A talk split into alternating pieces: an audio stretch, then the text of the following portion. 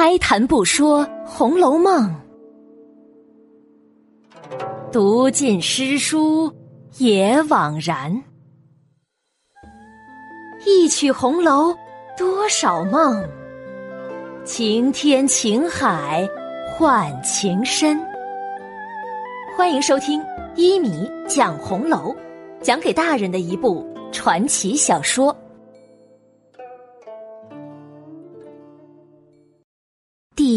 三十三集，宝玉遇迷经。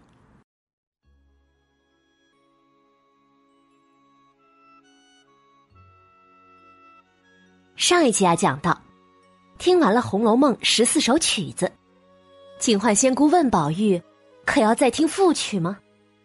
宝玉嘟囔着：“神仙姐姐，曲子确实是好听的，可我刚才……”喝酒喝的有点多，想睡觉了。警幻仙姑摇了摇头，心中叹道：“唉，心不在焉，不知其中味呀，竟然还未顿悟，可惜了。”想罢，站了起来，招呼宝玉：“既然如此，走吧。”我送你休息去。说着，警幻仙姑便命人撤去残席，带着宝玉走了出来，来到一个香闺绣阁之中。只见这个屋子香气缭绕，里面的陈设十分华丽，那桌、那椅、那画、那瓶，通通都是宝玉没有见过的稀罕之物。更让人吃惊的是，里面一张大床之上，竟然半躺半卧着一位女子。这女子青春妩媚，长得有点像宝钗，但是风流婀娜，长得又似黛玉。宝玉停住了脚步，不知道怎么回事。警幻仙姑指着这间房间。宝玉啊，尘世间多少富贵之家，都是被家里的那些纨绔子弟和淫荡女子所玷污。更可恨的是，自古多少轻薄好色的浪子，都会以喜好美色而不淫乱作为其污秽行为的掩饰，又以是多情而不是淫秽的理由去作恶。这些呀，都是粉饰错误。掩盖丑恶的话，好色就是淫，打着感情牌去好色更是淫。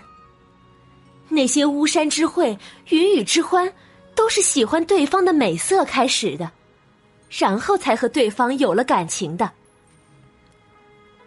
但是我所欣赏、喜爱你的，也是因为银子，也因为你呀，是天下古今第一的银人也。宝玉听了，吓了一跳，赶紧直摆手：“哎呀，神仙姐姐，我就是不喜欢读书罢了，岂敢冒犯银子？况且我的年纪还小，也不知道银子为何物呀。但听着确实不是好字。可可你为何说反而欣赏喜爱我的银呢？” 宝玉。淫和淫是不同的，虽说都是一个字，可是意思却不大一样。世上大多好淫者，不过是喜欢对方的容貌，喜爱对方的歌舞，调情嬉笑，没有腻歪的时候，云雨没有固定的时间，恨不得呀，把全天下所有的美女都弄过来，供自己片时的欢乐。这就是喜欢肉欲的蠢物罢了。但是你却不同，你是情痴，对那些女孩子，你是尊重、爱恋、痛惜，把她们当做知己，与她们心心相印、肝胆相照，和她们能成为朋友。但在外人看来，这些都是不可理解的，会说你迂腐怪诞，到头来。你也只能百口莫辩了。唉，这些呀，都是只可意会不可言说的。今天我既然遇到你的祖上宁荣两位国公，受他们的细心嘱托，我不忍你只为我们的规格增光，却被仕途经济所抛弃，所以特地引你前来。用美酒、好茶和妙曲迷醉你的心灵，希望给你有所警示。现在，我再把我的一个乳名叫坚美、字可卿的妹妹许配给你。今晚良宵，你就在这里完成婚姻大事吧。我做的这些事啊，就是想让你知道。神仙闺阁中这等幻境的风光云雨之事，也只是如此罢了，并没有什么可贪恋的，更何况是凡间中的情景呢？希望从今以后，你一定要痛改前非，多多留意孔孟学说，学学那些治国理民、经邦济世之道啊！说着。便把宝玉拉到跟前，在他耳边传授了云雨之法，然后轻轻一推，便把宝玉推进床帐之中。警幻仙姑掩上门走了，贾宝玉恍惚之间进入了温柔乡，和那乳名叫坚美、字可卿的女子，依照警幻仙姑的法子成了夫妻，一夜缠绵。难解难分。事后，宝玉还在心中想着：“可卿叫坚美，这名字叫得好，坚有黛玉、宝钗、秦氏之美。嗯，不错，确实是这样的。这一下呀，宝玉算是进入了福地。”和可卿同行同吃同住，还一起游历那些仙境美景。这一天呢，宝玉和可卿外出游玩，来到一个地方。这个地方荆棘遍地，狼虎同群，黑烟缭绕。宝玉大惊，可卿安慰着：“宝玉别怕，咱们快跑。”说着。拉起宝玉就往前跑。跑着跑着呀，前面出现了一条大河。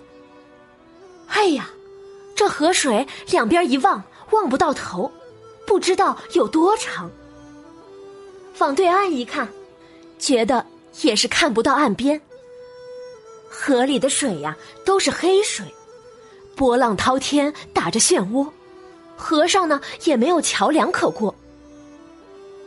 宝玉问：“可卿，后有虎狼，前有这黑河，怎么办？怎么办呀？”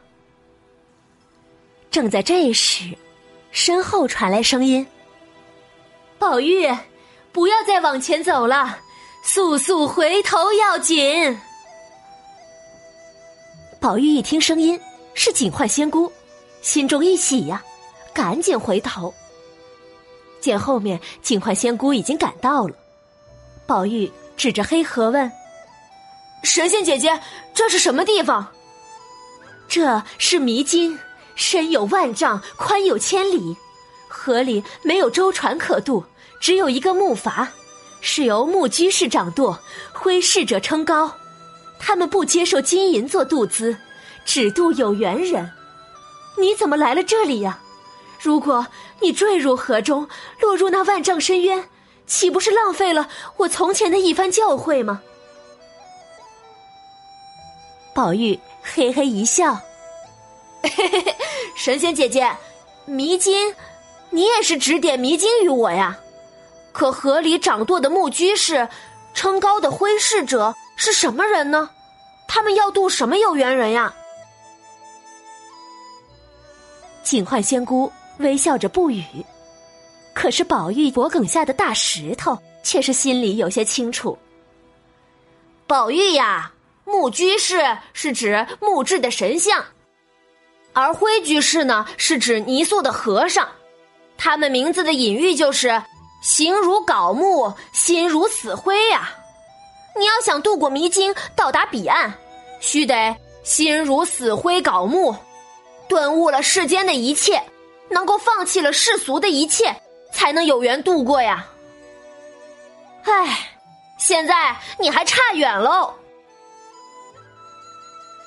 宝玉呢，见警幻仙姑笑而不答，正想追着问。只听迷津内水响如雷，轰隆隆隆隆，轰隆隆隆隆，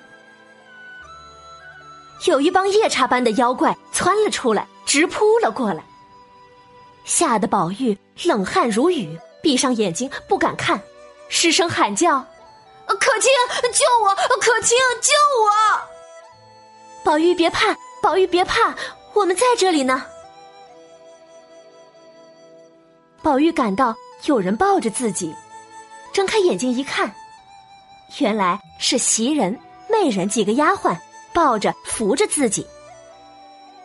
再看看周围，自己是躺在秦氏床内的大床上，外面一片光亮。原来是一场梦啊！这宝玉的喊叫声也传到了屋外，惊呆了一个人。此人是谁呢？咱们下集呀，再继续讲。好了，这集的《红楼梦》就讲到这儿了。曹雪芹先生善于运用暗喻之法。朋友们，你们说迷津中的木居士、挥逝者是谁呢？代表的是什么意思呢？可以在我的公众号“米德故事”中留言给我。咱们一起探讨。